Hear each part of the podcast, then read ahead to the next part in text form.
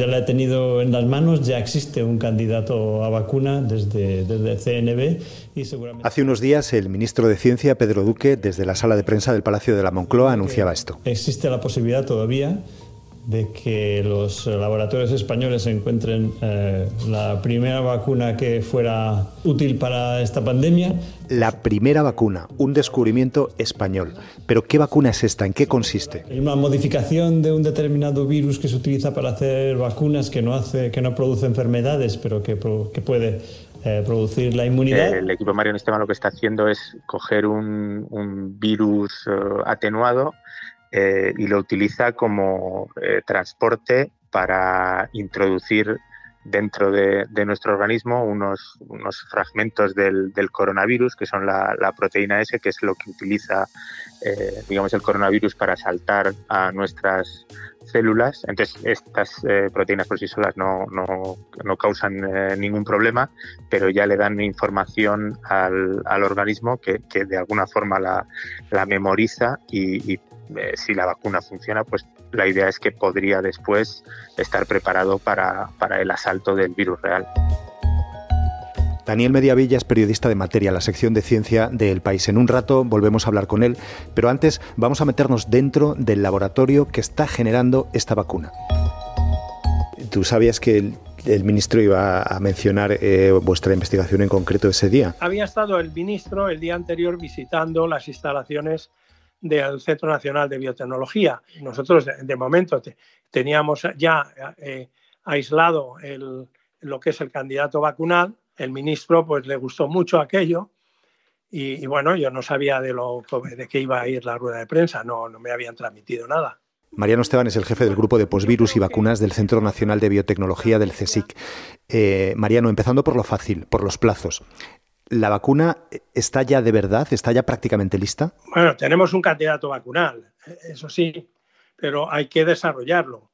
Y entonces eso requiere una serie de fases. Vale, entonces vamos a intentar seguir estas fases contigo. Para empezar, ¿cómo funcionará esa vacuna? Utilizando un vehículo transportador que sea capaz de, llevar eh, genes específicos del coronavirus a una célula. Tanto el vehículo como el gen del coronavirus activan un proceso inmunológico que eh, confiamos sea capaz de producir anticuerpos neutralizantes capaces de destruir a la célula infectada por coronavirus. ¿Y, ese vehículo transportador eh, en qué consiste? El vehículo transportador es un virus, que es un poxvirus, que es una partícula así en forma de ladrillo, en, en, cuyo tiene una membrana externa y en el interior tiene un nucleoide y dentro de ese nucleoide tiene una molécula de ADN.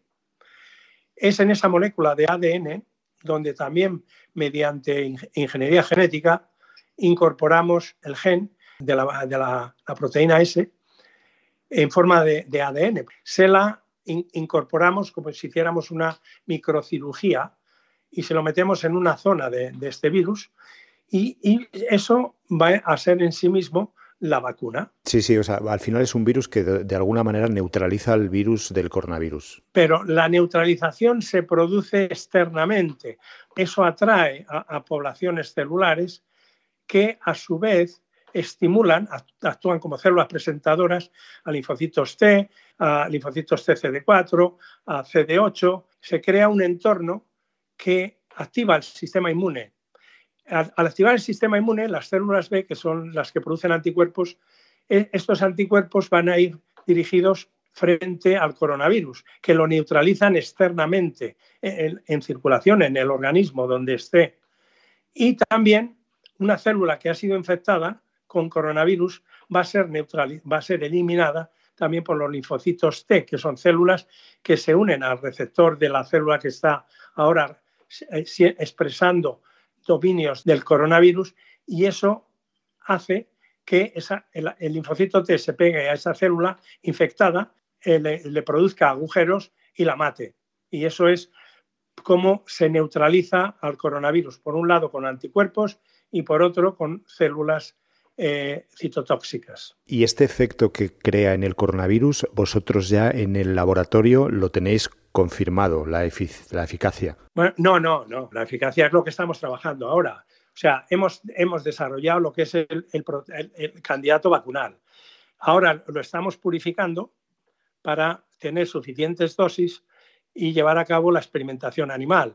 Claro, estamos hablando siempre de los plazos de las vacunas que son meses, si no, más tiempo, incluso, ¿no? Más de un año. Correcto. Eh, porque después, pues tienes que producir ahora la vacuna en condiciones eh, clínicas.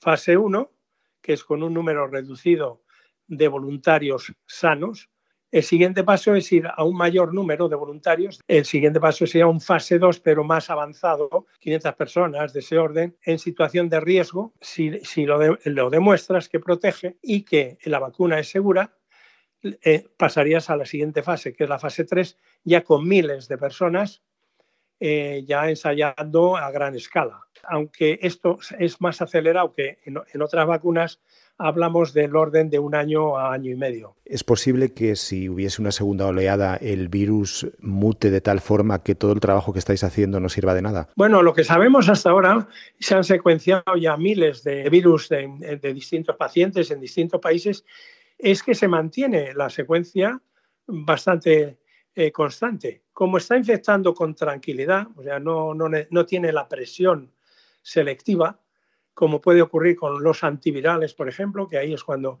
se producen mutaciones, pues confiamos que esta segunda oleada sea mucho más reducida y controlable. Cuando hablas de que, de que está infectando con cierta tranquilidad, ¿te refieres a que como no hay inmunidad en el ser humano frente a este virus, no tiene una oposición que le haga irse, irse transformando? ¿Es eso? Exactamente. A medida que hay muchas más personas que se han recuperado la infección, pues va a tener más dificultad. Si la vacuna funciona y, es efectiva, digamos que el objetivo es que nos inmunice frente a ese virus durante una temporada o nos inmunizaría para siempre, jamás? Bueno, eso habrá que verlo, ¿no? Eh, puede que a lo mejor haya que dar dosis de recuerdo, o sea, que digas como la gripe, llega la temporada y si se ve que hay repuntes, pues dices, bueno, personas más en riesgo, eh, dosis recuerdo. Al cabo de un año o al cabo de dos años, o habrá que verlo. Eh, al principio yo creo que ahora sería más estacional, es decir, ahora para controlarlo al año. Y sobre todo también para aquellas personas que han tenido una infección leve. ¿Por qué? Pues porque eh, su sistema inmune ha reaccionado de forma rápida y ha eliminado el virus, pero mantienen ahí una cierta inmunidad. Lo que pasa es que va a ser más corta, probablemente, y para ello la dosis de recuerdo pues, le puede ser muy beneficiosa. Mariano Esteban, investigador del Centro Nacional de Biotecnología del CSIC. Pues en los plazos que sean estamos pendientes de, vuestro trabajo. De repente estáis en el, en el ojo del, huracán, los científicos. No sé si esto es una buena noticia o es demasiada presión. La ciencia es hepatito feo. yo creo que hemos estado siempre ignorados los científicos. Eh, muchos políticos, eh, yo que llevo ya muchos años en esto, pues muchos políticos te dicen que es que los científicos os, divertís, os lo pasáis muy bien, cacharreáis, eh, porque vais a, y, vais a mítines o congresos por ahí al extranjero y tal, y no se dan cuenta de que la ciencia es esencial para el desarrollo de un país y sobre todo en el área de, de la salud es fundamental. Lo mismo en la sanidad y la ciencia vamos unidos. De repente ahora estamos aquí en, el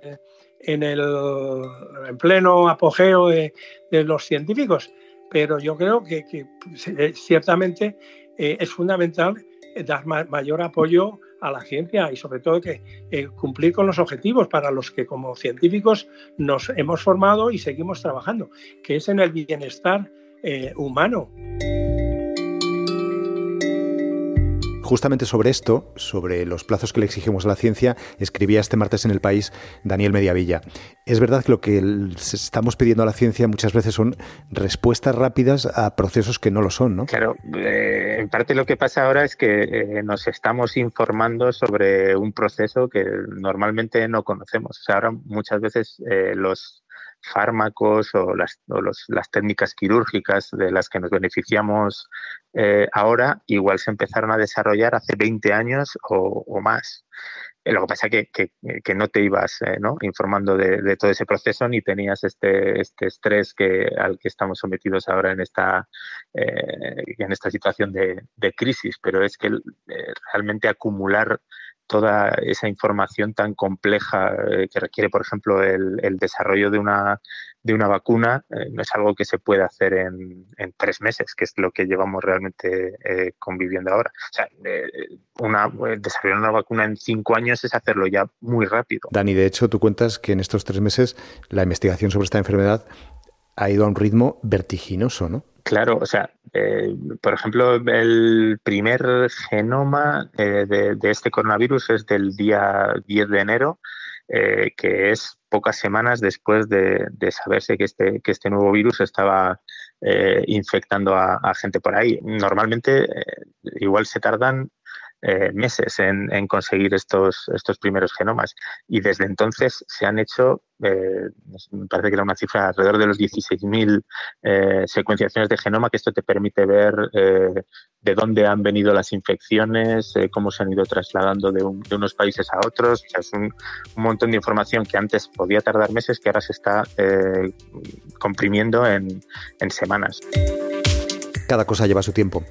Hay ahora mismo unas 80 investigaciones distintas en todo el mundo en busca de una vacuna. Ninguna va a llegar en unas semanas.